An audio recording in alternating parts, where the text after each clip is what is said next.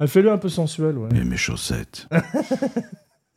C'est comme quand Klaus, il est allongé sur le canapé quand il t'appelle et qu'il regarde la télé, il a enlevé les chaussures, les chaussettes. Toi, tu peux le faire avec la voix de Polanski. Toi, tu peux faire Polanski et lui Kinski. Il a réussi à faire un mix de Polanski. et Kinski, ouais, c'est c'est extraordinaire. Klaus Polanski. Allez, Philippe, viens me voir, je me fais chier. Mais Klaus, il est 3h du matin. mais c'est je bon me fous, Ça enregistre là, Je les me gars. fous de l'air, je m'en fous.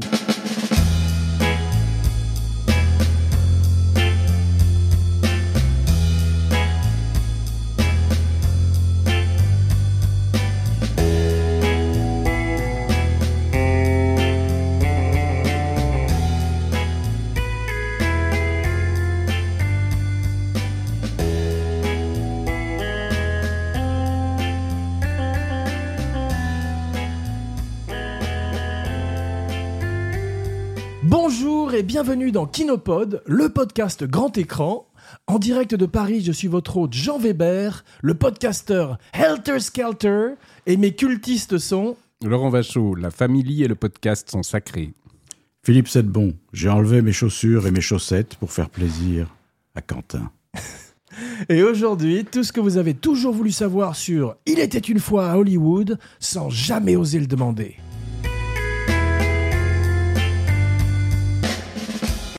Ravi de vous retrouver, mes cinébodies, pour partir en 1969, année érotique, et parler avec vous de Once Upon a Time in Hollywood, 2019, réalisé par Quentin, non pas de Montargis, mais Tarantino. 2019, année dominée au box-office par Le Roi Lion et Avengers Endgame. Cette année voit également certainement naître un influenceur Instagram et TikTok quelconque et s'éteindre deux géants de l'acting, Bruno Gans et Jean-Pierre Mariel. Morlock. Pour l'heure, laissons sans plus tarder la parole à Brad Sedbon, la doublure cascade de Leonardo Di Vacho, qui nous résume le film en quelques mots. Le fameux pitch, comme si nous étions un gros producteur belge une fois, dans un ascenseur entre deux étages. Alors, c'est l'histoire d'un comédien un peu has-been, un peu peut-être pas très bon acteur dans les années 60 à Hollywood, comme tu le disais, accompagné perpétuellement de son cascadeur, homme à tout faire, euh, boniche, euh, qui est peut-être plus talentueux et beau que lui, mais c'est une autre question. Et ces deux garçons euh, vivent des aventures, ils croisent des célébrités, ils ont des gros doutes existentiels, ils croisent la famille Manson, euh, bref, ils vivent leur époque. Et ils vivent tellement leur époque qu'ils vont décider de changer l'issue d'un drame qui a frappé euh, l'époque et qui a frappé tout le monde aux USA jusqu'à aujourd'hui. Bravo mon petit Brad. Et maintenant c'est à Leonardo Di Vacho de nous raconter la genèse du neuvième et peut-être avant-dernier film de Quentin Tarantino. Bon, la genèse, euh, c'est pas. euh, moi, je pense que c'est. Je suis pas exactement sûr, hein, parce qu'il il s'est pas vraiment exprimé, Tarantino. C'est souvent un type qui qui prend des notes au fil des années comme ça sur des sujets. Euh, il écrit ça dans des gros cahiers euh, au stylo au stylo feutre, c'est-à-dire qu'il a il a un espèce de rituel et il remplit des cahiers comme ça des fois avec des idées d'histoire et même carrément des, des commences des scénarios. Et euh, il voulait vraiment à une époque, il avait annoncé qu'il faisait qu'il voulait faire un film sur la période euh, en fait qui précédait le nouvel Hollywood. Et on avait cru que c'était un documentaire en fait qu'il allait faire un film sur le Hollywood des années euh, 69 euh, jusqu'à euh, 75 à peu près. Et en fait non parce qu'il revoyait tous les films de 1969 1970 à peu près quoi. Ouais. et en fait c'était pour se préparer aussi à, à ce film là c'est-à-dire à, à écrire un film et à réaliser un film qui se passerait pendant euh, cette période euh, qui en gros précède Easy Rider quoi. C'est-à-dire c'est juste le moment où Easy Rider sort en fait hein. C'est- D'accord. juste avant dans le film je crois que Easy Rider est pas sorti encore C'est les tout débuts du nouvel Hollywood. quoi. voilà, Easy Rider est sorti en 69 et c'est généralement le film qui marque le début du, du nouvel Hollywood. Il y en a qui, qui le situent un peu mais déjà vers Bonnie and Clyde euh, l'année euh, en 67, je crois, Bonnie and Clyde. C'est ça, ouais. Et euh, mais disons que c'est cette période-là euh, qui l'a toujours intéressé hein, sur le plan cinéphile parce qu'il est quand même très branché Nouvelle Hollywood et, et il voulait il voulait en fait montrer ça pas du tout en racontant un biopic d'un metteur en scène connu et tout. Il voulait en fait comme le procédé de ce qu'on appelle Rosencrantz et Guildenstern, c'est-à-dire vous savez ce, ce- Bien sûr. cette pièce de Tom Stoppard qui s'attache en fait à des, à des, à des halbardiers, enfin à des, des gens des personnages de- d'arrière-plan de- d'une pièce de Shakespeare, hein, euh, plutôt que des personnages de premier plan. C'est-à-dire, ça se borne à, à raconter la, la grande histoire, mais par la petite, quoi. C'est ça. Et donc, euh, c'est moi, pour moi, l'idée de génie du film. hein. Euh, bon, après, je dis pas que le film est génial, hein, attention. mais, mais je trouve que l'idée était formidable. C'est-à-dire de se dire, on va raconter cette période clé avec tous les drames, euh, notamment le drame qui est euh, l'assassinat de Sharon Tate et de, et de ses amis dans la maison de, de Cielo Drive, hein, puisque ça, c'est le drame qui, en gros, euh, symbolise un peu la fin de, de des années 60 et puis de Ouais. l'âge d'or, un peu, avec l'espèce de, gueule de bois qui commence après. Exactement. avec, euh, tout, tout, tout ce qui va suivre hein, dans les années 70. Euh, on situe généralement la fin de l'innocence vers hollywoodienne vers La fin de 1969. l'été de l'amour. Voilà. Euh, avec tous les hippies qui avaient l'air au contraire de gens extrêmement décontractés, cool et tout, qui sont devenus très inquiétants tout d'un coup, hein, et qui a, ça a déclenché à Hollywood une espèce de parano où tous les, les acteurs ont commencé à s'équiper de caméras de surveillance, enfin, parce qu'avant les gens dormaient la porte ouverte, enfin, c'était complètement cool, et ça, Ouais. ça, a- ça a vraiment complètement changé la donne. Euh, donc ça, c'était intéressant de prendre ce drame-là que tout le monde connaît, enfin j'imagine.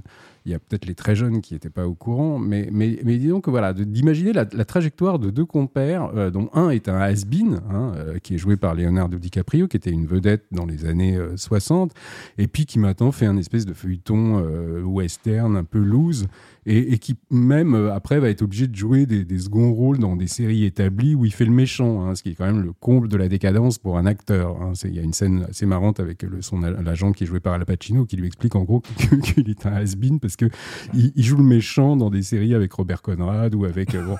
et, et l'autre est quand même très déprimé hein, et il va se re- retrouver à même à faire des westerns italiens en Europe, ce qui, ce qui pour lui est le comble de la, de la déchéance.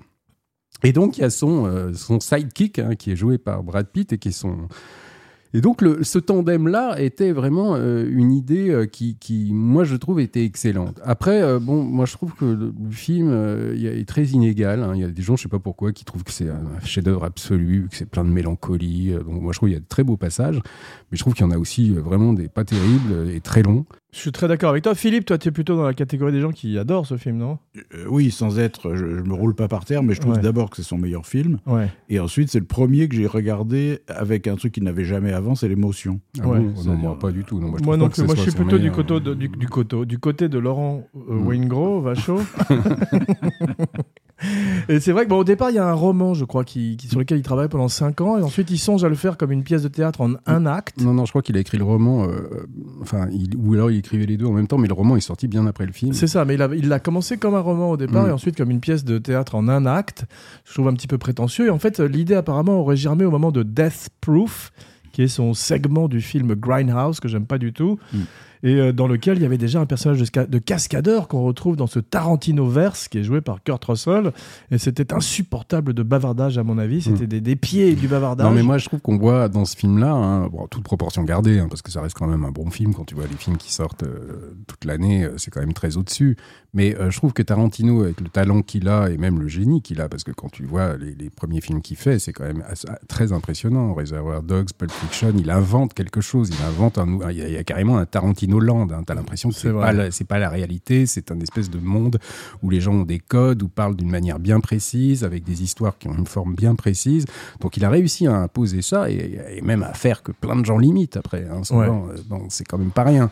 Euh, C'est truc, assez mauvais en général, les sous, les sous Tarantino. alors, je trouve que depuis 1992 et ses débuts très impressionnants, il, bah, en fait, euh, il refait un peu euh, toujours le même film. euh, c'est très, rare qu'il y a- il y a Jackie Brown qui était un petit peu différent. Bizarrement, moi, c'est un que j'aime le moins. hein. Enfin, j'aime beaucoup les scènes entre Pam Grier et Robert Forster. J'aime pas tellement le reste. Ouais. Euh, mais, mais disons que je trouve qu'il n'a pas évolué. C'est-à-dire que c'est un type qui, qui, qui fait toujours un peu les films dans le même euh, univers.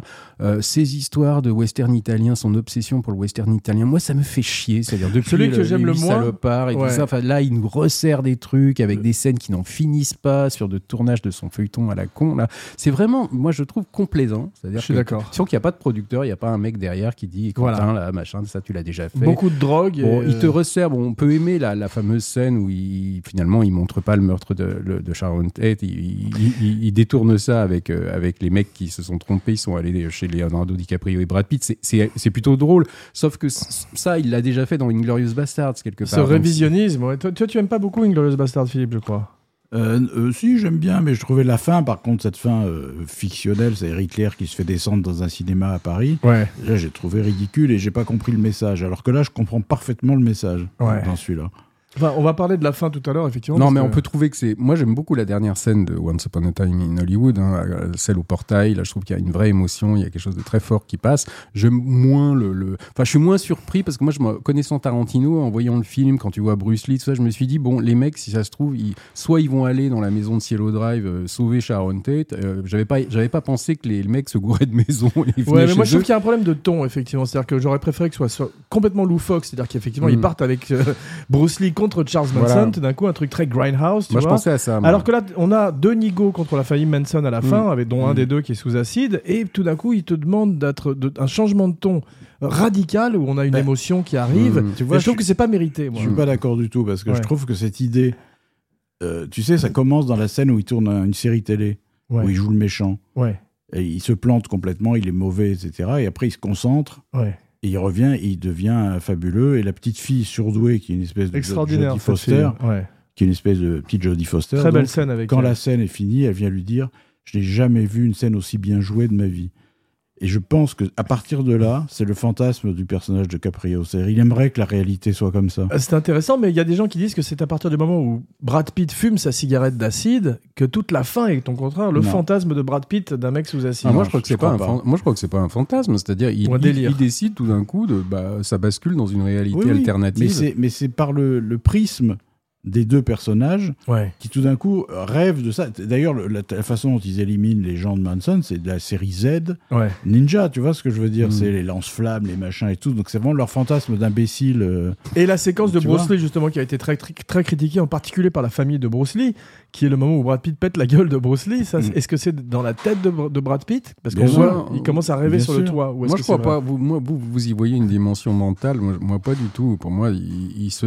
Ta- Tarantino est un mec qui, tout d'un coup, se dit voilà, euh, j'ai le pouvoir de changer le monde, j'ai le pouvoir de changer Mhm. le cours de l'histoire, Ouais. euh, parce que je suis dans un monde euh, fictionnel, je suis dans mon monde à moi. Je refuse la. C'est un, un- un- c'est le même. C'est un cinéma qui refuse la réalité quelque part hein, Ouais, depuis le ouais, début. je suis d'accord. Donc là, quelque part, il refuse ce qu'il veut pas voir. Bon, puis quand tu vois le film, tu vois quand même le ton du film. Tu t'imagines mal qu'il montre le- le- les meurtres de, Sharon Tate. Tu te dis, ça, ça foutrait tout le film en l'air. Ça, changerait tellement le, ton euh, que tu te dis que, ben, justement, c'est ça qui t'intéresse. Même si tu t'en doutes, imaginons un spectateur qui, qui, qui, qui, qui, qui anticipe pas les choses. Euh, T'es intéressé parce que tu te dis, mais comment il- quand, on va, quand on va arriver à ce moment-là, qu'est-ce qu'il va faire Ouais. tu vois, parce Mais que- pour moi, la meilleure scène du film, c'est la scène où Brad Pitt visite le ranch Span. Ah oui, oui, oui. Et arrive avec cette famille Manson qui sont comme des zombies, c'est des profanateurs de Mhm. sépulture.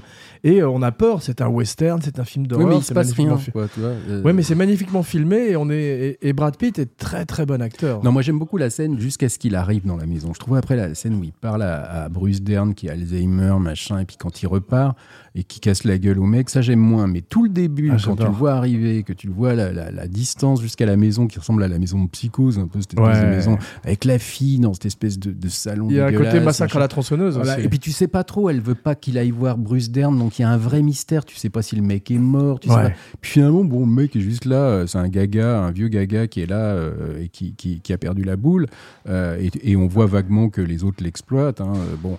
Mais je trouve que ça fait retomber un peu le, le soufflet, quoi. Moi, Euh, j'ai bien aimé cette scène et on peut dire brièvement, euh, avant qu'on arrive au casting du film dont Philippe va nous parler, que c'est un rôle, celui de Bruce Dern, qui est le rôle de Span, donc qui Mm. tient le ranch, qui devait être joué par Burt Reynolds.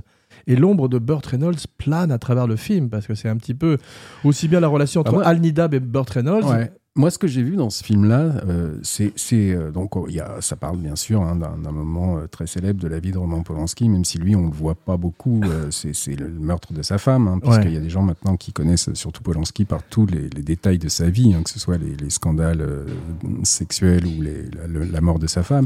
Mais il y a quelque chose d'assez incroyable, c'est-à-dire que je pense que cette nostalgie aussi pour ce cinéma-là, hein, le cinéma des années 70, où justement il y avait une vraie liberté, il y avait un vrai ton iconoclaste, tu pouvais être très noir, contrairement à aujourd'hui. Il y a une nostalgie aussi pour les metteurs en scène qui avaient un vécu, c'est-à-dire quelque chose. euh, la vie de Polanski, je crois, fascine. C'est-à-dire cette espèce de, de type qui a été frappé par des tragédies comme ça. C'est-à-dire qu'il y a et, et bon, des mecs comme Tarantino, si tu veux, c'est des gars qui n'ont pas de vie en fait. C'est des gars qui ne vivent que dans le cinéma. si tu veux. Ouais.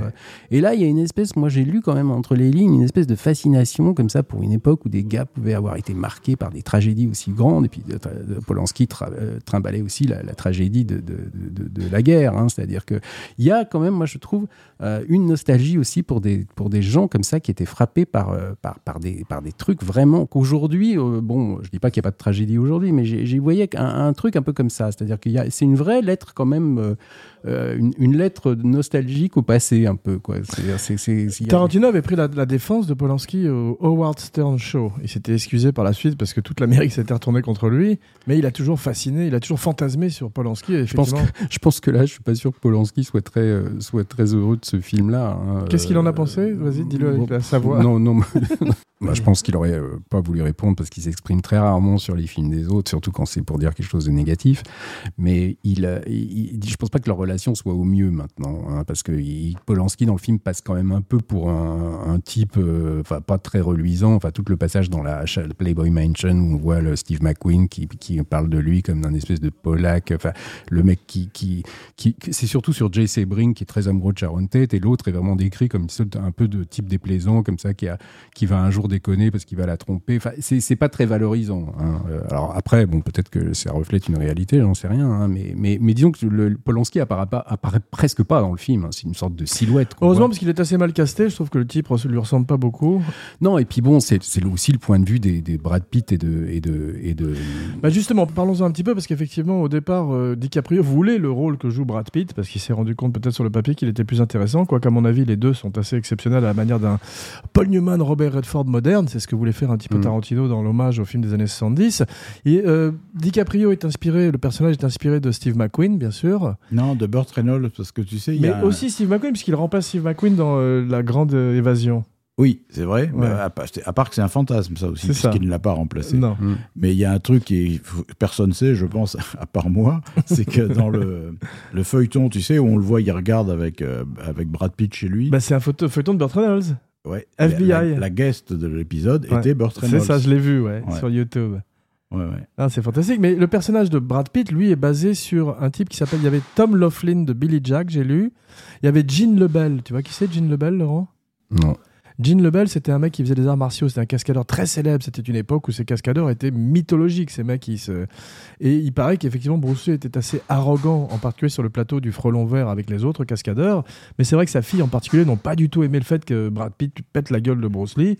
On peut le comprendre. Il est quand même assez Non, mais il y a ridicule. y a- c'est inspiré d'un truc réel, je crois. Il y a, il y a un vrai cascadeur qui s'était battu avec Bruce Lee. Après, je sais pas si le mec avait foutu une branlée à Bruce Lee. Parce qu'on imagine Brad Pitt dans la vie contre Bruce Lee, c'est lui qui aurait pris, il en aurait pris plein la gueule plutôt. si. Bon, après, moi, je sais pas, bon, ça, ça, c'est vrai que quand tu, te- tu parles de personnages qui ont existé dans un film, ça peut toujours froisser les, les, les, les- les gens de la famille, ça, c'est sûr. Ouais. Mais moi, ça m'a plutôt fait marrer. Enfin, Il y a un vois- côté très enfantin, tu sais, Ouais. quand les gosses disent, à ton avis, euh, si Superman se bat avec Batman, c'est qui qui va gagner, tu vois? Ouais. Ouais, mais moi je, je suis tellement fan de Bruce Lee que je, je- je l'ai pris comme un affront. Bah, parce, que Bruce Lee, parce que Bruce Lee a l'air d'un connard euh, prétentieux. quoi. et c'est le deuxième affront parce qu'il avait déjà habillé Uma Thurman comme Bruce Lee dans le Mm. jeu de la mort et ça j'avais pas supporté. Ouais, tu as fait, Oui, une, mais, tu as fait une dépression, Dépression grave. nerveuse Oui, pendant mais des mois. moi, ce que je trouve, c'est que le personnage de Brad Pitt est aussi quand même extrêmement euh, montré comme un mec qui a peut-être tué sa femme, tu vois. Enfin, c'est pas, euh, Ouais. il est pas montré comme un Superman irréprochable. Je- tu vois un moment quand il Ça aussi c'est basé sur un vrai cascadeur qui avait peut-être tué sa femme. Ouais, mais tu le vois quand il arrive dans la famille Manson, tu sens qu'il en faudrait pas beaucoup pour qu'il tombe du côté de ces gens-là aussi, quoi. C'est-à-dire, c'est vrai. euh, il y a- il y a- le personnage est ambigu et comme Brad Pitt a l'air d'un mec très sympa, très beau, machin,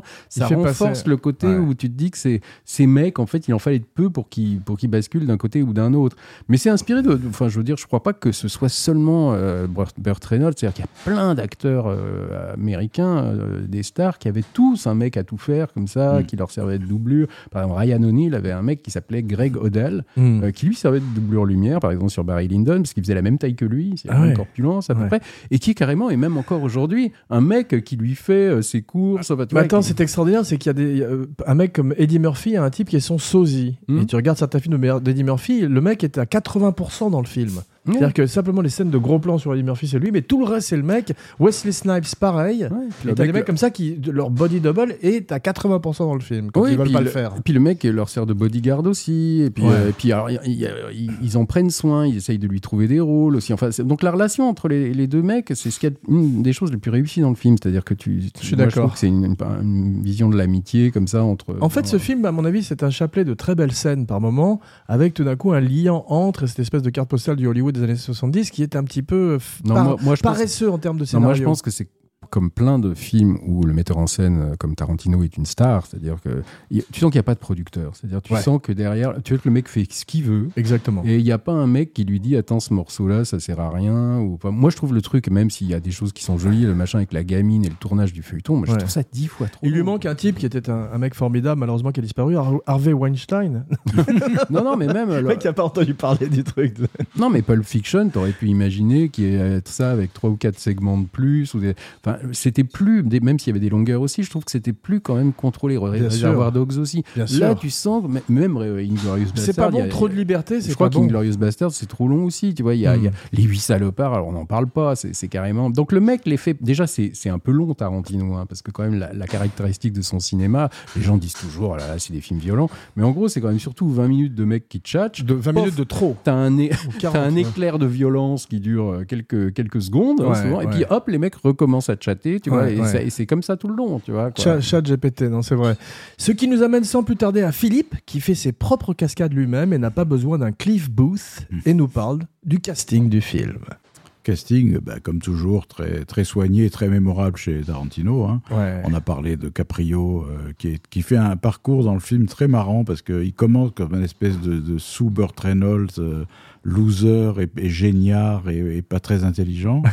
et quand il part en Italie faire des westerns euh, spaghetti, il revient sept mois après et il a pris, euh, il a pris 10 kilos et il ressemble à Jordan Baker. C'est vrai. Et c'est très marrant parce que tu sens que c'est un vrai clin d'œil à Baker parce qu'il lui ressemble énormément, même la coiffure, tout. C'est un des acteurs préférés de Tarantino, effectivement. Mm. Ouais. Et j'adore aussi cet acteur. Non, mais moi je crois qu'il faut lui y rendre. euh, Enfin, si si tu veux, le rôle de DiCaprio, euh, parce qu'il aurait pu dire bon, bah, moi je veux le rôle de Brad Pitt. Si tu veux pas me le Mais donner, il le je- voulait, je mais en fait, pas. Il y a 10 ans d'écart entre Brad Pitt et DiCaprio, donc ça aurait été bizarre que la doublure soit plus jeune que l'acteur. Tu sais, euh, moi je pense que si le mec il avait vraiment vous dit euh, je veux pas de l'autre rôle, je veux jouer ça, sinon je le fais pas. Ouais. Là, il a quand même eu le- le- l'audace. Tu sais que il- de- Tarantino était tellement puissant, et on reviendra à Philippe, excuse-moi, qui va nous parler de, le- de la dernière partie, de la deuxième partie du casting.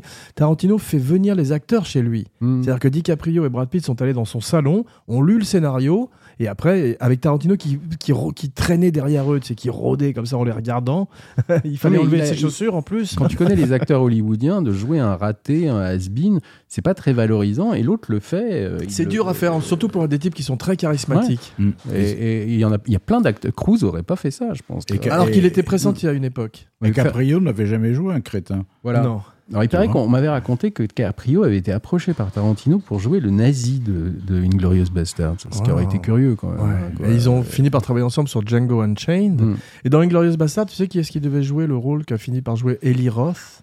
Non. Adam- Adam Sandler. Adam Sandler. ouais. Philippe, c'est à toi. Alors, on en était à Caprio, maintenant on va en être à Brad Pitt, Ouais. qui, à mon avis, c'est un de ses plus beaux rôles. Et il a, c'est la première fois, je crois, qu'on le voit euh, vieillissant, Ouais, parce qu'il a le visage très marqué, au point qu'il ressemble un peu à James Coburn. c'est vrai. Il a, il a beaucoup changé et il est excellentissime. C'est vraiment la coolitude absolue. Ouais. Et avec, comme tu disais, une petite ambiguïté, parce qu'on ne sait pas s'il a tué sa femme, on ne sait pas s'il serait capable de tuer quelqu'un, et on apprend vite que oui. Hmm. Et il a ce chien, ce rapport avec ce chien qui est absolument délirant. Qui fait penser au chat d'Eliot Gould dans euh, Oui, oui. The Long Goodbye. Il ouais. lui fait tomber sa bouffe dans son écuelle. Il est très Et il a eu l'Oscar du meilleur second rôle, Brad Pitt. Ouais, mais il est très rôle. bien, mais si tu regardes sur le plan du jeu, il, a- il a rien à faire dans ce film. Ah Brad non, je suis Pitt. pas il, a juste à enlever sa chemise, à, à- à avoir l'air un peu défoncé. Mais il amène Et- tout le charisme d'un Brad Pitt et euh, la coolitude dont tu parlais, Mm. effectivement. Il est tout d'un coup le nouveau King of Cool à la manière d'un Steve McQueen. Steve McQueen, il faisait, pas grand chose non plus. hein. Il n'y a, pas de scène sur le plan du jeu qui sont vraiment. C'est surtout de la présence. Des, il a deux, trois bonnes répliques, tu vois. Mais, Moi, j'aime bien quand même quand il c'est dit, très euh, dur à faire ce qu'il fait. Quand il dit au mec dans la famille, de la famille Manson de lui changer son pneu, là, il y a quand même une scène d'affrontement entre les deux où tu sens que Brad Pitt, il rigole pas du tout. Quoi. Ah ouais, il a aussi ce, ce- Moi, ce que je trouve formidable dans leur duo, c'est qu'on se dit pourquoi c'est pas Brad Pitt qui est devenu star et, et l'autre. tu- tu c'est vois vrai, Ah, bah, vrai. moi, je pense que le rôle de l'autre est plus dur à tenir parce que c'est il faut jouer vrai. le, le Je suis d'accord. C'est pour ça qu'il est exceptionnel, euh, DiCaprio, dans le film, parce qu'il joue. Parce que Brad Pitt, il est toujours beau et sexy dans le film malgré son âge, alors que l'autre, tu vois, c'est pas valorisant. Tu regardes euh, Robert Redford dans Butch Cassidy et le Kid Mais ja- jamais Redford aurait fait un truc comme ça. Ah, c'est dommage, Un mec effectivement. soupçonné d'avoir tué sa femme et tout ça, mais jamais. Quoi. Il a accepté de faire un méchant dans Captain America. mais- Oui, quand il avait 75 ans. Pour beaucoup d'argent. Mais Redford, il a refusé Barry Lyndon, il a refusé tous les films où Ouais. il fait un personnage un peu déplaisant et surtout où tu lui changes sa coiffure euh, Ouais. bouffante. Ouais. Il, jamais il acceptait. C'est fou. Le film coûte 90 millions de dollars et euh, il en remporte 377. C'est un, un étonnant deal qu'a fait euh, Tarantino parce qu'il est tout puissant maintenant et il a eu le final cut et il a eu le total creative control plus 25% de, du gros. Donc ça veut dire qu'il a gagné euh, une fortune et, et le négatif lui appartient pendant les 10 ou les 20 prochaines années. Donc c'est un, un deal Bah, euh, assez unique Moi, dans l'histoire d'Hollywood. moi, moi, quand je l'ai vu, euh, alors là, c'est la, la preuve que j'avais pas beaucoup de flair euh, commercialement. Moi, je pensais pas que ça allait marcher parce que je me disais, la famille Manson, Sharon Tate, qui connaît ça aujourd'hui chez les jeunes spectateurs? Alors, il paraît qu'il y a des gens qui croyaient que ça, qu'elle n'avait pas été tuée. Il y avait vraiment des mecs qui, avaient, qui l'avaient Ah. sauvée. Ah, Bah, tu vois, les- quand, quand tu sais pas qui est la famille Manson, tu sais pas qui est Sharon Tate, ouais. euh, qui prennent ça à, à valeur, euh, tu vois, qui croient, qui croient à ce qu'on voit. Mais, mais je pensais pas, je pensais que le film, tu vois, il y avait pas vraiment d'histoire, c'est des petites scénettes. Je suis d'accord. Philippe, tu sais combien ont pris les acteurs? Parce que DiCaprio a accepté de baisser son, son prix habituel pour le film. Non, j'ai pas idée. 10 millions de dollars chacun. C'est pas beaucoup. Ouais, non, c'est assez peu par rapport à ce qu'il touche d'habitude. Al Pacino, dont tu parlais, moi je trouve qu'il est assez fantastique dans le rôle de Ah, ce vieil bien. agent. Il est merveilleux. Oui, mais c'est dommage. Il a, il a, c'était pareil avec De Niro dans, dans, dans Jackie Brown. C'est-à-dire, c'est quand même des immenses acteurs. Euh, et, et les chaque fois qu'il les fait tourner, en fait, c'est pour faire des troisièmes rôles de, de mecs qui font quasiment rien. Quoi. Oh, mais quand tu vois De Niro euh, là où il en est dans sa carrière à l'heure actuelle, où il fait plus que des War with Grandpa ou des Dirty Grandpa, des films avec le titre, le mot Grandpa dans le titre, Pacino, je trouve que c'est plus intéressant ce qu'il fait ces jours-ci, qu'il soit, euh, je veux dire, il, il essaye encore de faire de- d'acter. Oui, mais c'est euh, dommage qu'il lui ait pas donné un rôle plus important, quoi. Tu vois, parce que là, tu vois, il a deux scènes en gros. dans- Ouais, c'est vrai, c'est vrai. in America. Mais c'est après, bon, Ta- Tarantino, il est quand même, c'est un directeur d'acteurs hors pair, tu vois. Enfin, t'as quand même tous les comédiens. J'ai jamais vu un comédien mauvais chez Tarantino, Ouais. quand même. On n'a pas du tout parlé de l'actrice qui joue Sharon Tate, Philippe, Margot Barbie. Robbie. Barbie, Barbie. ouais. Oui, oui, qui est, qui est bien, mais qui- alors ça, curieusement, tu vois, je trouve qu'elle n'a absolument rien à voir avec Sharon Tate, Rien. ni physiquement, ni dans la personnalité. Absolument. Et elle n'a pas grand-chose à faire à l'écran non Ouais, plus. À part se ridiculiser quand elle va- se voir elle-même au cinéma. Et là, moi, c'est une scène que je déteste. Ouais, moi, moi aussi, aussi. puis ce qui est étonnant, c'est que Tarantino, on savait qu'il était fétichiste des pieds, mais apparemment, il est fétichiste des pieds sales en plus. Mm. Voyez, parce qu'entre hippie- la hippie dans la voiture qui est jouée par la fille d'Andy McDowell, Mm. Margaret Quigley, ou Quigley, je sais pas, j'ai oublié Ouais, son Ouais, nom. qui est marrante d'ailleurs. Elle est formidable. Tous les Ouais. seconds rôles sont extraordinaires. Je trouve que Dakota Fanning, qui fait euh, Non, mais une Sharon- des membres de la famille euh, Manson, est tout, formidable. tout ce qui est sur Sharon Tate est complètement raté, je trouve. Moi, Je suis d'accord. Enfin, après, peut-être que la vraie Sharon Tate était une, une idiote, hein, j'en sais Elle n'avait pas ça sur le visage. Peut-être qu'elle était complètement idiote, mais c'est en tout cas, c'est ce qui ressort du film. Mais surtout, il lui a pas écrit de rôle. Elle, elle- c'est une présence un peu angélique et un peu idiote, effectivement, dans le film, mais il y a pas, elle n'a pas une scène. Sur le plan des, là, on essaye de Une faire vraie des- scène. On, on- on essaye de critiquer le scénariste Tarantino, ce qui est quand même très prétentieux, euh, en tout cas de ma part. Mais, mais je, je- je trouve que sur le plan de, de la construction du scénario, euh, cette idée d'avoir ces deux personnages, moi, ce que je trouve génial, hein, c'est de voir la grande histoire par les yeux de, de- de personnages qui sont plutôt des personnages de, de losers. Ouais. Ça, je trouve ça très très bien. Ouais. Mais je trouve qu'il le respecte pas dans le film, parce que c'est-à-dire quand tu la- quand tu vois Sharon Tate qui va au cinéma, c'est hors point de vue de, de Oui. Leonardo DiCaprio ou de Brad Pitt. Il n'y en a aucun des deux qui assiste. Il n'y en a pas un dans la salle, tu Non. vois. Et ça, je trouve que c'est- un défaut d'écriture. C'est-à-dire que tout d'un coup, tu te dis, mais on est dans quel point de vue là? C'est-à-dire Je suis que- d'accord avec toi. C'est- pas une Mm. question de prétention, c'est une question effectivement. Et il y a une erreur que, que qui est souvent faite dans les films de- des biopics, si tu veux, même si c'est un faux biopic, là. C'est que par exemple, tu sais, dans- quand elle va au cinéma, les extraits sont pas avec elle, c'est avec la vraie Sharon Mm. Tate. C'est vrai. Et c'est très perturbant, en fait. Ils auraient dû retourner carrément avec un faux. Dean Martin ou alors l'incruster dans l'image. Voilà, ouais, après, faut voir. The Wrecking Crew, une aventure de Mattel. Le projet de ce film, c'est-à-dire que par rapport à Sharon Tate, bon, qui est une, une actrice, faut quand même bien dire, c'est une fille qui est rentrée dans, dans l'histoire parce qu'elle a été massacrée d'une manière horrible. Ouais. Euh, mais sinon, c'était une comédienne que- que- qui était très peu connue parce qu'elle était la femme de Roman Polanski à l'époque. Mais c'est pas une comédienne qui a marqué vraiment euh, par ses rôles, tu vois. ou- et je pense pense pas qu'elle, si elle n'avait pas été assassinée, je pense pas qu'elle serait devenue une actrice de, de premier plan non plus. Tu vois, c'était pas une très bonne actrice, c'était une starlette, disons, hein, une très Ouais. jolie fille Ouais. euh, qui, à mon avis, n'était pas une fille euh, très euh, bonne actrice et qui, était- qui allait. Donc, quelque part, il y a, je crois, dans le projet de Tarantino, et c'est c'est tout à fait noble, hein, c'est de vouloir essayer de présenter une image de cette fille qui soit pas juste une victime, si tu veux. hein. Ouais. Mais moi, je trouve que c'est un peu raté. C'est-à-dire que ce qu'il montre, c'est une espèce de cruche, en fait. tu vois, donc, Mmh, donc c'est pas très valorisant, quoi. C'est-à-dire, je- je- Absolument. Et puis je te dis, il aurait pu lui écrire une belle scène quand même. On peut parler des autres acteurs du film parce que quand même tout le monde veut jouer dans les films de Tarantino et il a une espèce de, de, de, de- de casting excep- exceptionnel pour les seconds rôles, Philippe. Alors, il y en a qui sont moins connus, mais moi, il y en a un que j'ai trouvé fabuleux, c'est euh, Timothy Olyphant, qui Mm. joue Ouais. James Stacy, l'acteur du Ranch L. Ah ouais, tu le connaissais l'acteur original? Oui, très bien. Ouais. Très bien. Il lui ressemble, Timothy Olyphant Non, non, mais, mais c'est pas le problème. Il, Ouais. il est tellement bien, et tellement cool, et tellement réel. Ouais. Et t'as vu, il y a un. Tu plan connaissais qui- il y tous a les, pardon, tu connaissais tous les westerns qu'il montre, les séries télé de western Ouais, ouais. c'est cool. Tu disais il y a un plan qui montre. Il y a un plan qui est assez émouvant puisque tu sais, euh, James Stacy a achevé plus ou moins sa carrière avec un accident de moto effroyable Ah, qui on le lui voit a- partir en moto, c'est ça. et il lui manque une jambe et un, Ah, et un bras. Je savais pas du tout. Et en fait, le dernier plan où tu le vois, il démarre sa moto. Ouais, il est formidable, Timothy Olyphant. hein, C'est un, un- Ouais. un merveilleux Mais il, acteur. il pourrait faire Ja- euh, Jack Ni- Nicholson. dans Ouais. Chinatown. Tu le verrais bien avec les Ouais. costumes de Gigi Ouais, Gittes. Ou alors dans Shining, et c'est un type qui ressemble Je trouve à qu'il Nicholson est en vieillissant. terriblement sous-estimé cet acteur. Dans, C'est dans, vrai. dans la série Justified, il est juste incroyable. C'est vrai. Et euh, bon, enfin, en tout cas, là, dans James Stacy, il est formidable. Il y a, euh, il y a une tripotée d'acteurs. Il y a, on y dirait presque un best, best-of euh, des, Kurt des-. Voilà, il y a un best-of des acteurs de Tarantino parce qu'on retrouve aussi, je trouve, euh, Michael Madsen que je trouve formidable dans le rôle d'une espèce. Il a une scène, mais il est très drôle. Ouais. Oui, oui, il joue dans une série. C'est ça. Kurt blanc. Russell est très bien dans un rôle qui ressemble à celui qu'il avait dans Death Proof. Oui, mais en trouillard, j'aime bien qu'il soit terrorisé par sa femme. Elle est bien, sa femme, c'est Zoé Bell, sa Ouais. femme qu'on voit aussi dans films que de lui, Tarantino. lui fasse le malin, mais il a quand même très peur. Ah, c'est drôle. Tim Roth, euh, je l'ai pas vu, il a été coupé, non, au montage qu'il était cité. Il, il est pas dans le Il est pas dans le film, c'est ce que je pensais aussi. vu. Tu as Damien Lewis qui ressemble pas beaucoup à Steve McQueen, je trouve.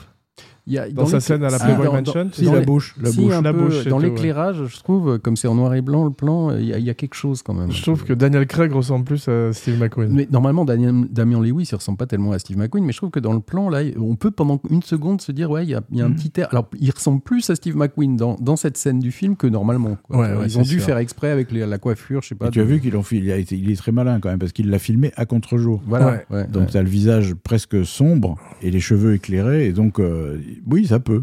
Mais t'as Polanski dans la scène de la, de la, de la Playboy Mansion, moi, il m'a évoqué euh, comment. euh, Austin euh, Powers. Voilà, Mike Myers. avec, les, avec les dentelles. Do. I make you horny?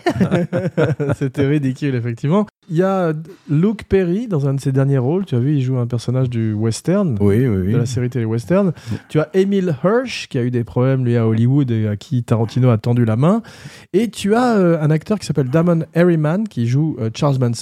Tout petit petit rôle et qui la même année jouerait également Charles Manson dans Mindhunters, la série de Bru- David Fincher. Bruce Dern aussi.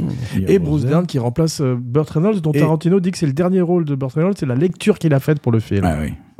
Mais Et, le- et Dakota Fanning, que moi personnellement, j'ai pas reconnu. Je la trouve géniale. Mm. Elle est très bien, mais j'ai pas reconnu. Ouais. Et Lena Dunham, vous voyez qui est Lena Dunham? Non C'est une des filles de la famille Manson Ouais, qui a ouais, la série Girls. ouais, ouais. Ouais, c'est ça. Tu as a- également bah, dans la famille Manson. Elvis, le- le Voilà, c'était lui dont j'allais parler, qui s'appelle Austin Butler Mm. et qui a été très intelligemment casté par Denis Villeneuve pour faire Fade Rotha. Tu vois qui Mm. c'est Fade Rotha? Non. C'est euh, un des fils de la famille euh, Harkonnen, celui qui fait, euh, qui était joué par Sting dans le film de David Lynch dans Dune. Mhm. Et il a repris une espèce de rockstar puisque le type jouait Elvis pour jouer ce personnage de, de tueur de la famille. Sauf qu'il est chauve au lieu, au lieu d'être roux cette Mais fois-ci. tu vois, même les scènes où tu vois, la, la scène où tu vois euh, Manson, euh, quand même, là, moi je trouve qu'on parlait de défaut d'écriture. Euh, là, il n'y a pas le défaut d'écriture parce que tu dis, bon, Manson, il va juste voir euh, Emile Hirsch, enfin, il va voir Jay Sebring et, et, et Sharon Tate. Donc- Ouais, Mais tu as quand même Brad Pitt sur le toit de la, de la maison ouais. qui, qui voit, euh, qui, qui le voit. Donc, quelque part, tu peux te dire, il y a le point de vue d'un des personnages. Alors que la scène vraiment au cinéma où elle va voir le, le truc avec Dean Martin, là, c'est hors point de vue des deux. Absolument. c'est ce Et que il me semble qu'il y a ouais. d'autres scènes où tu vois, euh, où tu le vois pas, euh, où tu les vois Ouais. pas. Et ça, moi, je trouve que c'est un défaut d'écriture. Dans- Il y a une scène qui est exceptionnelle, c'est cette petite fille qui est inspirée par Jodie Foster. J'ai oublié le nom de l'actrice. Magnifique scène. magnifique Voilà, quand scène. elle, quand elle, cette scène avec DiCaprio, elle, elle est en train de lire son livre et euh, c'est une sublime scène. Il y a une très belle scène qui est improvisée aussi, ce qui est assez rare chez Tar- Tarantino, c'est la scène où euh, DiCaprio pète les plombs dans sa roulotte, tu sais, à la manière Oui. de Travis Bickle. Et qui est très importante dans le film. Très importante, et il est formidable, DiCaprio. Mais moi, Ouais, je trouve que ce segment est trop long, quoi. Le truc là où il tourne son je- feuilleton. Ah, ça, euh, le, le 50 tournage lui-même, euh, ça, c'est insupportable. Et puis sa fascination pour les, les westerns ringards et après pour les, les, les westerns italiens, là. enfin tout le passage où tu vois DiCaprio partir euh, en Italie, tu vois, Ouais. mais je trouve presque que c'est un machin qu'on aurait pu couper. Je suis complètement d'accord Il y avec a un toi, truc que mais j'ai pas très bien compris comme, euh, comme adaptation et comme idée surtout de Tarantino, c'est quand il- on voit le, le feuilleton qu'il est en train de tourner, Ouais. l'épisode, ouais. Et que c'est filmé d'une manière euh, de film. C'est-à-dire en fait, il n'y a pas de coupure, tu vois pas les caméras, tu Mm. vois pas les- le montage. C'est c'est monté comme un morceau de film. ouais. Et après, tu t'aperçois qu'en fait, il y a l'équipe qui est là, et quand il dit couper, il y avait tout le monde dans le champ. C'est Oui, très bizarre. C'est très bizarre parce qu'en plus, il a tourné euh, ces séries télé qui étaient quand même faites assez rapidement, euh, pas avec ses cadrages. Il l'a tourné comme un film euh, avec ça. des- un très gros budget, effectivement. C'est Ouais, ouais. Donc c'est c'est très curieux comme point de vue. Je, je- je regrette qu'il n'ait pas montré les mystères de l'Ouest plutôt, parce qu'il parle de Robert Conrad. Mm. Ça m'aurait plus Mais je parlé. crois qu'il a, il a, il a voulu montrer des, des trucs qu'il avait, euh, c'est ses souvenirs d'enfant. peu C'est ça, hein. c'est ça. Il dit que c'est son film le plus personnel et que c'est son magnum opus, parce Mm. qu'il est très prétentieux. Parce qu'en plus, tu as des musiques tout le long, hein, donc c'est des musiques qu'il entendait euh, à Ouais. l'époque. Moi, moi, sincèrement, euh, je sais pas, il a un an de plus ou deux ans de plus que moi, Tarantino. Euh, mais, mais moi, Vous quand- ressemblez un peu physiquement. ouais. moi, en 69, euh, je me souviens vaguement, je crois, de l'homme qui a marché sur la Lune. Tu Ouais, vois, ouais, mais j'ai ouais. aucun souvenir de, de- Ouais. de- ni de musique, ni de, film, ni euh, même Sharon Tate. Je me souviens, en France, c'est vrai que ça n'avait pas, euh, sûrement pas eu le même impact qu'aux États-Unis. Non. Mais moi, de 1969, euh, j'ai- des souvenirs quand même extrêmement. Alors lui, je sais pas, il te parle, il te dit qu'il a des souvenirs extrêmement précis, tu vois. Enfin, c'est. Curieux.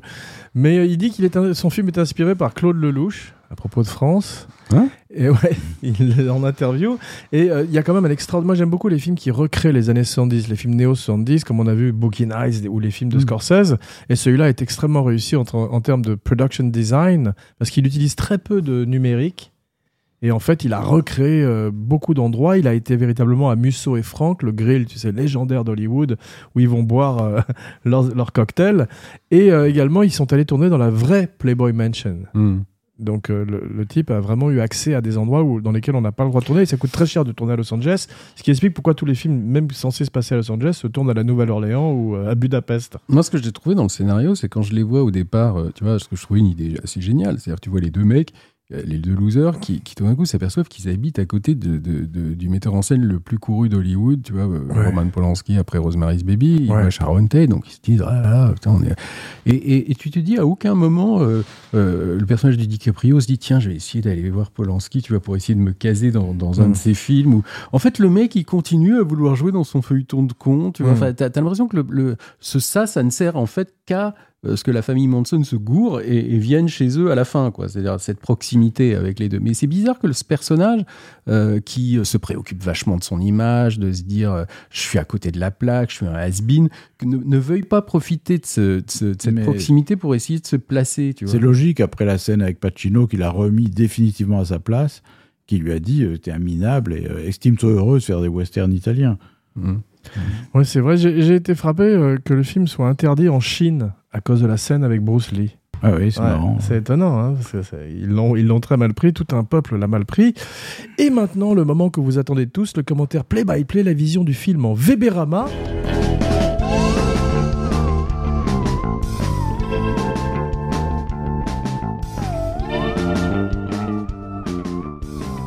Alors le film dure quand même 2h40. À mon avis, il est trop long, ou alors Ah il oui. est trop court. C'est-à-dire, il aurait fallu qu'il peut-être qu'il fasse un film de 3 heures. Ouais. 2h40, c'est un- je crois qu'on en avait parlé une fois, mais je trouve que c'est des durées un peu bâtardes. C'est-à-dire que tu as, toujours l'impression qu'il y a une longueur dans des films de 2h40, si tu veux. Alors qu'un film, un film de 3 heures, par exemple, peut avoir une vraie durée. tu vois. Euh, ou un film de 2h, 2h15, euh, ça va pas. Mais 2h25, 30, 2h30, 2h40, 2h45, souvent, tu as un ventre mou. t'as- Et moi, je trouve qu'il y a un ventre mou là-dedans. Oh là, ouais, non, c'est- c'est un peu dur, effectivement. Euh, titre alternatif, Helter Skelter, pour la famille Manson. Et on peut parler un petit peu euh, du film, donc un peu plus en détail. La première scène est formidable, comme il nous présente les deux personnages en noir et blanc dans une interview télévisée, tu sais, probablement d'un Mm. d'un show qui devait exister à l'époque. Et on comprend très très bien en une scène la relation entre les deux, tout d'un Ouais, coup. Et surtout, et surtout la vision qu'a le journaliste qui ne peut pas s'empêcher d'interroger Brad Pitt. Ouais, Parce que le regard qu'on pose sur Brad Pitt à ce moment-là est beaucoup ouais. plus fasciné que sur DiCaprio. ouais. Non, mais il avait, il avait dit au départ, moi j'ai vu une interview, il s'est dit à un moment, est-ce que c'est pas un problème que le mec qui joue le cascadeur et l'homme à tout faire soit bien plus beau et, et tu vois et il s'est dit finalement euh, non mais mais il s'est dit merde en fait je me gourre peut-être parce que le le, le, le sidekick est, est, bien plus fascinant et plus charismatique que le que Ouais. la star Ouais, ouais, absolument. c'est rare parce que tu te dis si avec une gueule comme ça pourquoi Brad Pitt Et est un espèce de loser et pas devenu acteur. Absolument. Ce qui est drôle, c'est que euh, DiCaprio a des bottes et Brad Pitt a des mocassins. C'est un cowboy et un indien. Mhm. Et euh, il y a une réplique qui m'a cueilli parce que je l'avais oublié. Elle est quand même très très drôle. C'est quand Pacino arrive chez Musso et Frank pour la première fois et qu'il les voit tous les deux à table et qu'il demande à DiCaprio C'est ton fils? En parlant de Brad Pitt. Is that your son? Et ça, j'ai trouvé ça marrant. Et on introduit très vite le lance-flamme de Tchekhov dans le Ouais. premier acte, qu'on va retrouver dans le troisième acte, bien sûr.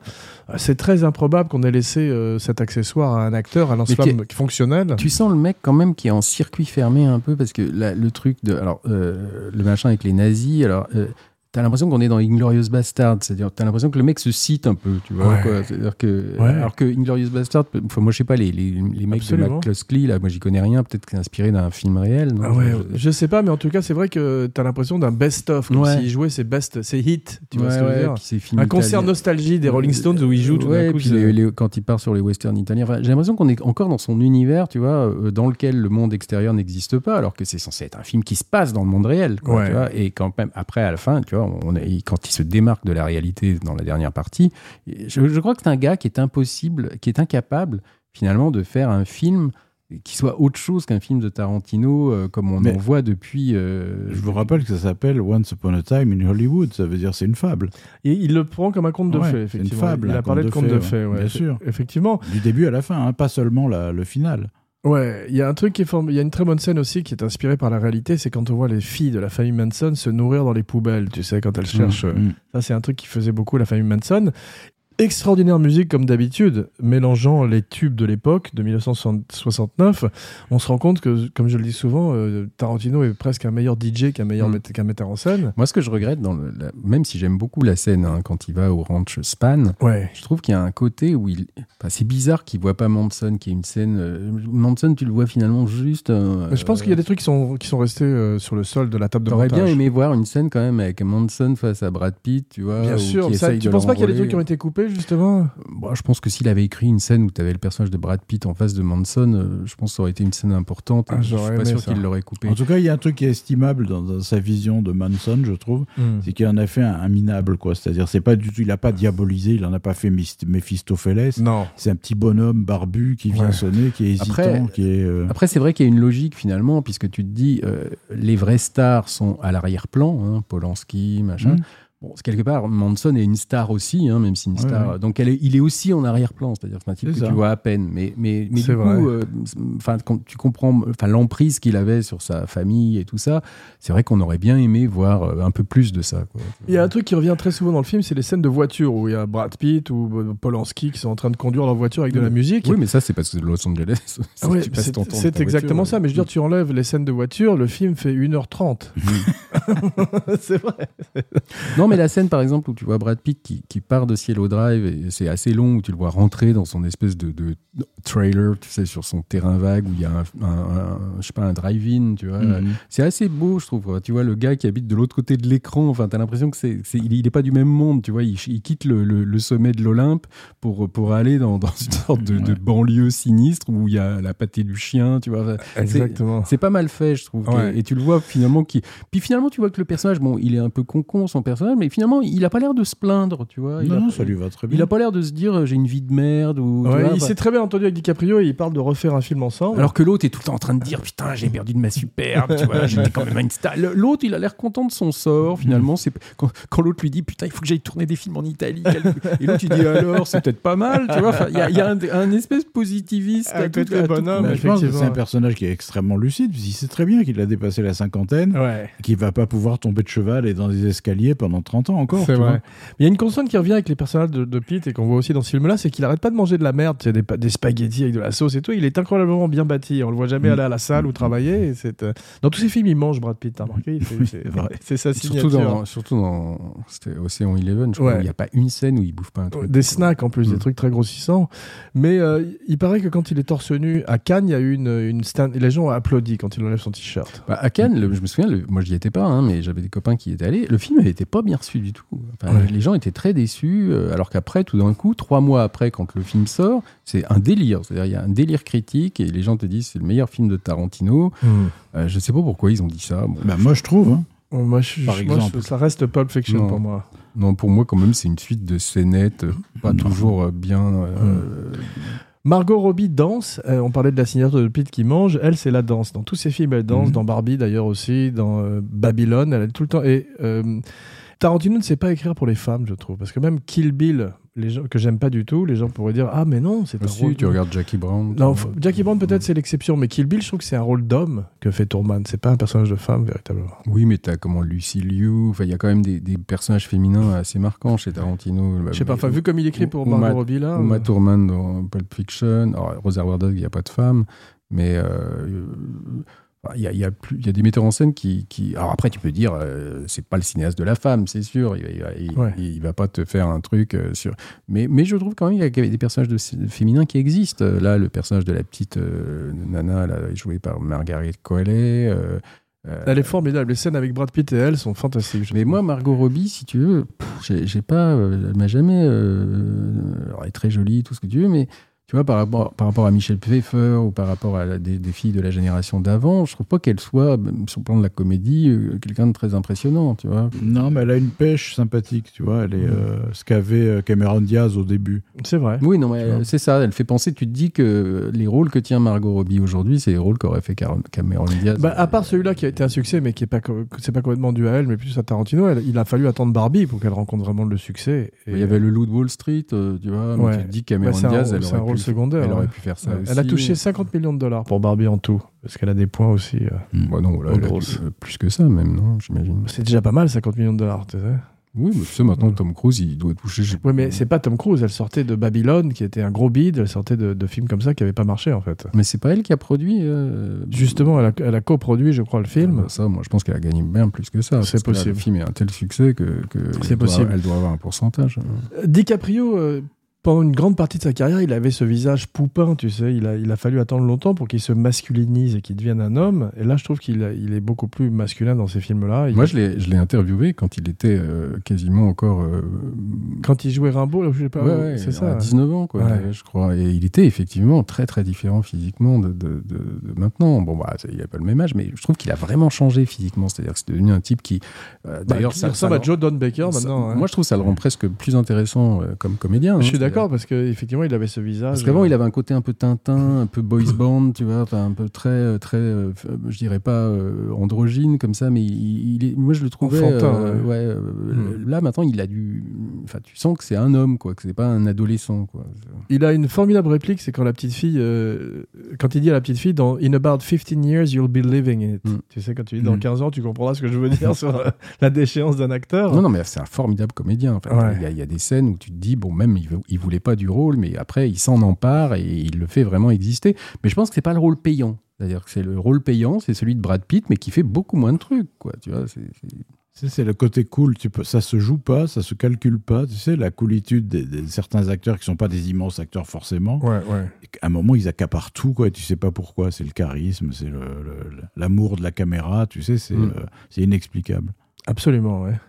Mais il sait, en tout cas, Tarantino. Et euh, d'abord, il faut quand même souligner que c'est un type qui continue à écrire des scénarios originaux souvent. hein. C'est-à-dire qu'aujourd'hui, la plupart des films, c'est des adaptations de bandes dessinées.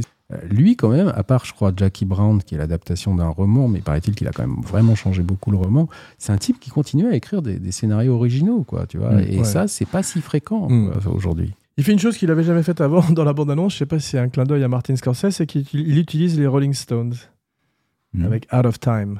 Alors qu'avant, il était plus il- Bon, des choses plus cultes. Il utilise les, les- les- les musiques de l'époque, je pense. Ouais. quoi. Quand Mais tu en vois- général, il était plus euh, surf rock ou des choses qui étaient un peu plus. euh, Moi, ça m'a fait penser. Ce que, ce que j'ai, quand j'ai vu le film, je me souviens, j'ai pensé à un film euh, qui, bon, qui, a, qui a a priori rien à voir hein, avec, euh, avec euh, Once Upon a Time in America, mais que moi je trouve beaucoup, beaucoup mieux, enfin beaucoup plus réussi que Once Upon a Time in, in Hollywood, pardon, c'était Shampoo.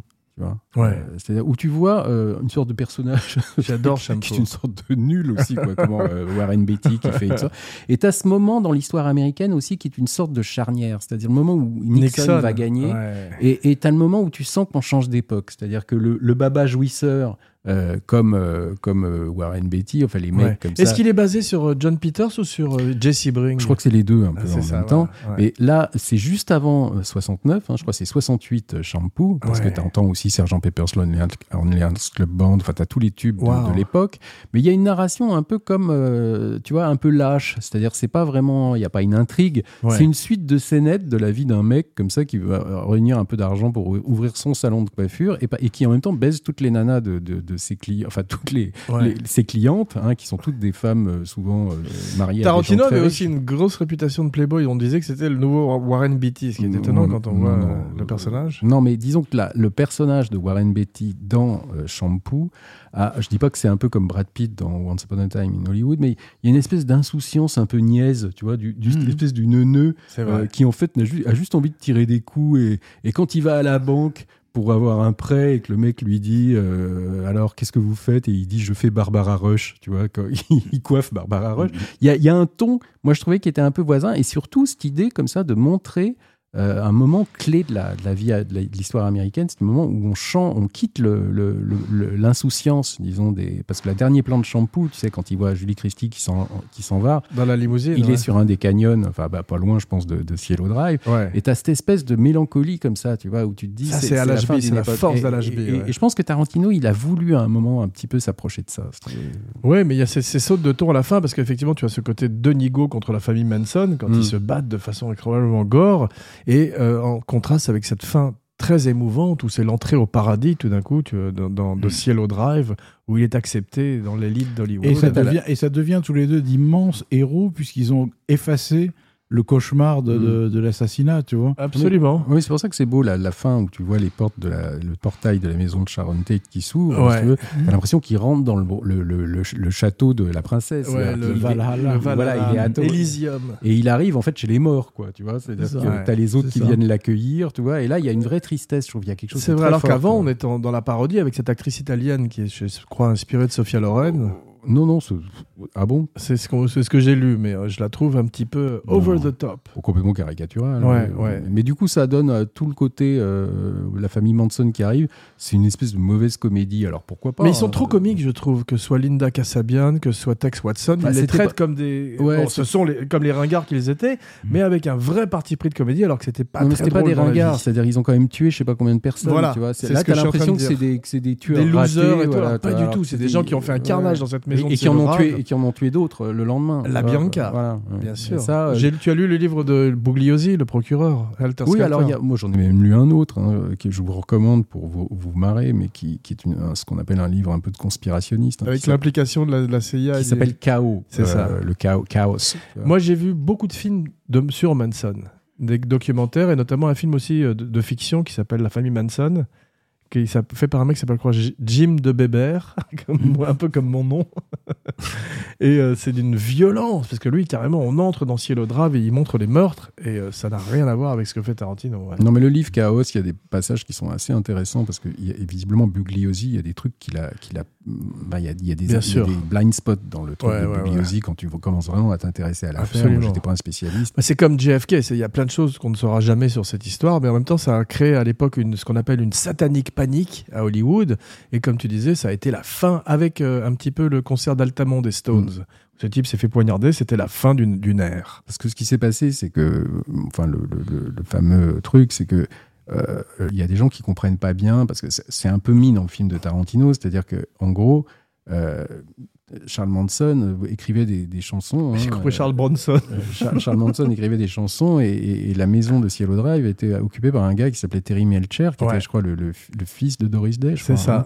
Et euh, il voulait lui envoyer des. L'autre qui lui avait fait miroiter qu'il allait lui publier, enfin lui faire enregistrer un Tu disque. tu as écouté les chansons de Manson? Non. Moi, je les ai écoutées sur YouTube et il a autant de talent que Hitler comme peintre. Comme- Ouais, ouais.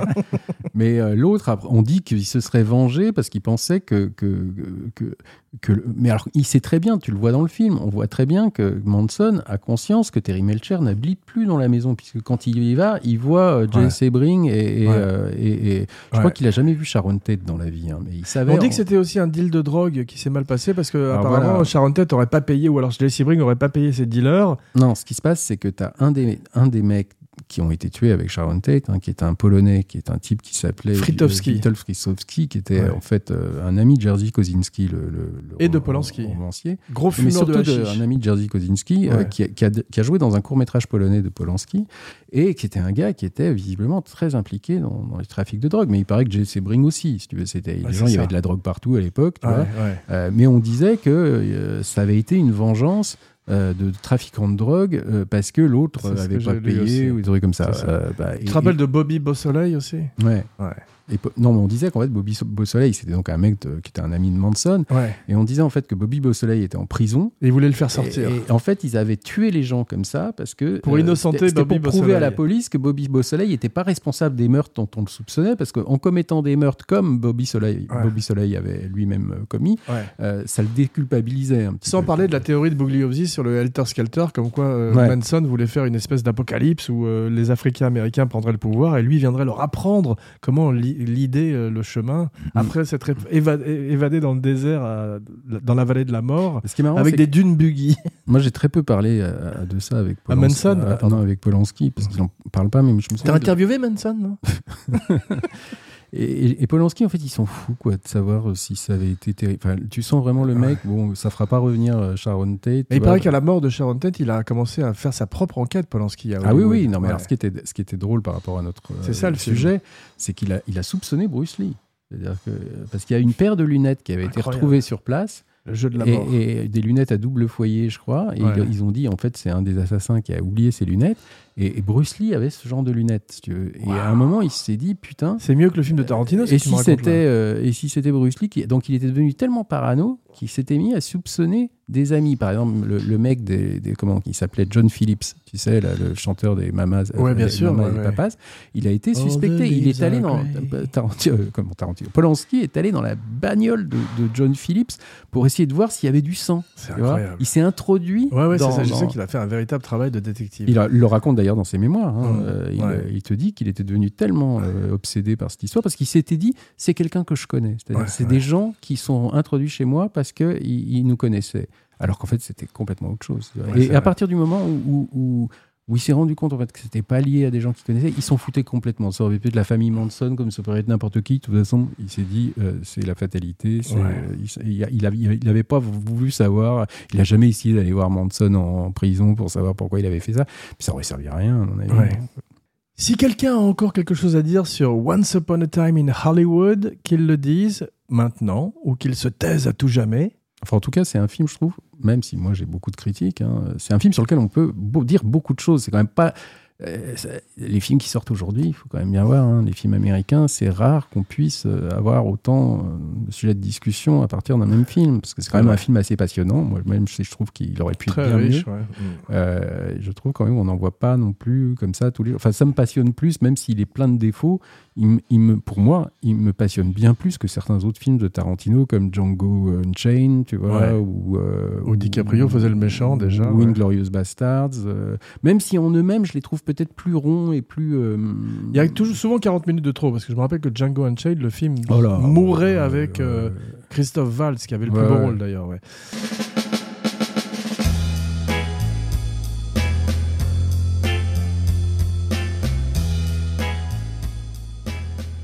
Bien, merci mes cinébodies pour ce trip dans le Hollywood des années 70 revu et corrigé par Quentin Tarantino. On se retrouve très vite pour un nouveau podcast grand écran. En attendant, n'oubliez pas de liker, de partager, de commenter, de follower et de vous abonner partout où vous écoutez Kinopod. Si vous voulez voir la vidéo du show, rendez-vous sur Abracadapod sur YouTube. Et voici venu l'heure de dire vos noms et vos phrases signatures, la fameuse catchphrase. Laurent Vachot, bonjour chez vous. Philippe Selbon. Mao. Mao Parfait, je fus Jean Weber pour Kinopod, le podcast qui fait la fête comme si on était en 1969. Et maintenant, When I get to the bottom, I go back to the top of the slide, where I stop and I go when I go for a ride.